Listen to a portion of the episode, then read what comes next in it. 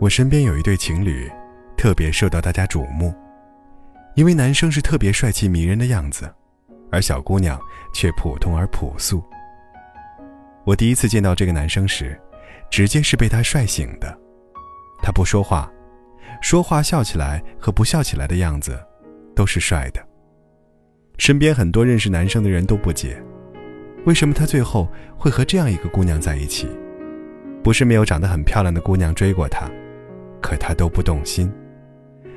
我和这个男生是大学特别要好的哥们儿，身为一个超级外貌协会者，我最后实在看不下去了。有一回在微信里开玩笑问他：“嘿，你就不能换一个女朋友吗？”哥们儿回我说：“你们都觉得她不好看不漂亮，可是在我心里她就是好看的。”哥们儿刚开始追这个姑娘的时候，姑娘身边的朋友都觉得不可思议。毕竟，哥们儿不仅念书成绩好，而且篮球打得好，人也长得帅。这种人丢在花痴泛滥的女生堆里，分分钟是被抢的渣都不剩的。而姑娘呢，是一个特别普通的人，长得一般，也没有什么特别的特长。哥们儿注意到她，只不过是因为有一次打完篮球，刚好看到他帮刚入校的师妹们拉行李。明明自己个子小小的，帮起别人来却满身都是力气。当时他觉得这姑娘真是热心肠，于是很低调的追起姑娘来。一开始，姑娘都觉得很惊讶，很多人提醒她，说不定她是跟别人打赌的，或者是闹着玩的。谁知道，后来他们就在一起了。毕业没有分手。工作异地没有分手，而且一直到现在，他们就要结婚了。再后来，我问他，他说：“姑娘对他各种好，而且他喜欢他周到细致的心思，可以照顾到身边所有人的感受。一个懂得为别人着想的人是善良的人。或者喜欢一个人，并不是因为它有多好看，你不是倾国倾城。”但是却刚刚好，能填满我的眼睛。都说经常假装嫌弃你的人，一定是最爱你的人。第一个嫌弃我长得丑的人是我妈，她总是能从我身上找到一百种我丑的证据。有一次我们在客厅坐着，她看电视，看到一个男明星，我妈突然脱口而出说：“这人怎么这么丑？比我儿子还丑，还是我儿子帅。”我当时正玩着手机，听到这句话，正想嘚瑟几句，心想：“我的妈呀，你终于认清你儿子的真面目，其实就是一个帅哥了呀，有眼光。”结果一看电视，我妈说的是黄渤。其实吧，爸妈嫌弃自己孩子长得丑，并不是真的嫌弃。在这个世上，真正爱我们的，还是他们。我见过很腻歪的情侣，但是一把年纪还很腻歪的，就属我大学一女生同学的爸妈了。两个人加起来也有一百多岁了吧。阿姨每天都喜欢穿的很时髦，叔叔就负责站在旁边看。我同学说，我妈呀，每次出门穿衣服都要在镜子面前转几圈，然后回头问我爸，这衣服好看吗？我爸就会笑眯眯地说，好看。但是你更好看。同学跟我描述这一场景时，我能感觉到他当时受到的伤害。同学说：“其实我妈年轻的时候很漂亮的，我爸也很帅。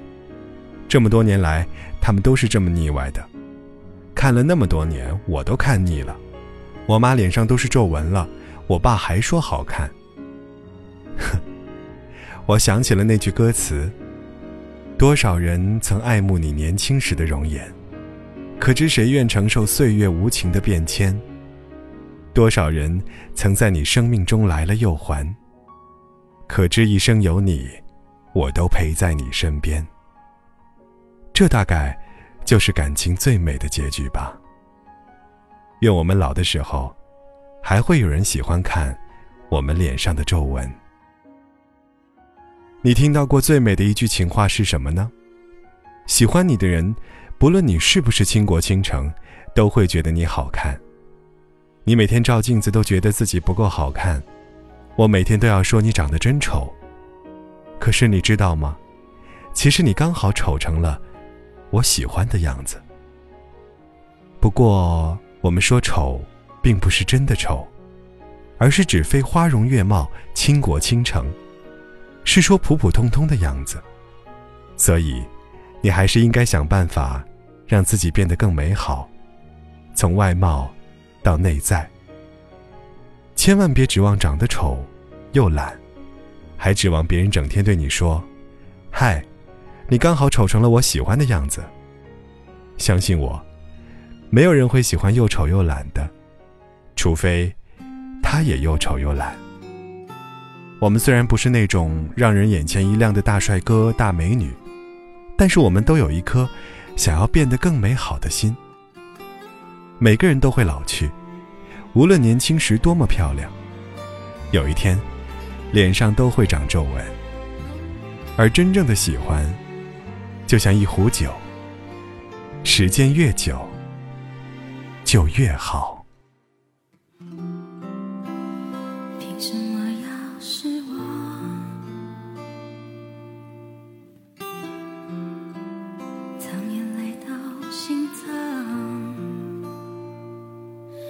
是不会说谎，别跟他为难。我们两人之间不需要这样。我想修炼爱情的心酸，学会放好以前的渴望。我们那些信仰，要忘记多。远距离的欣赏，近距离的迷惘。谁说太阳会找到月亮？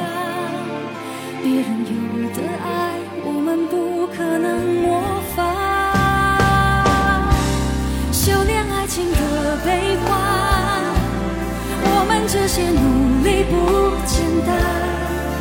快乐炼成泪水，是一种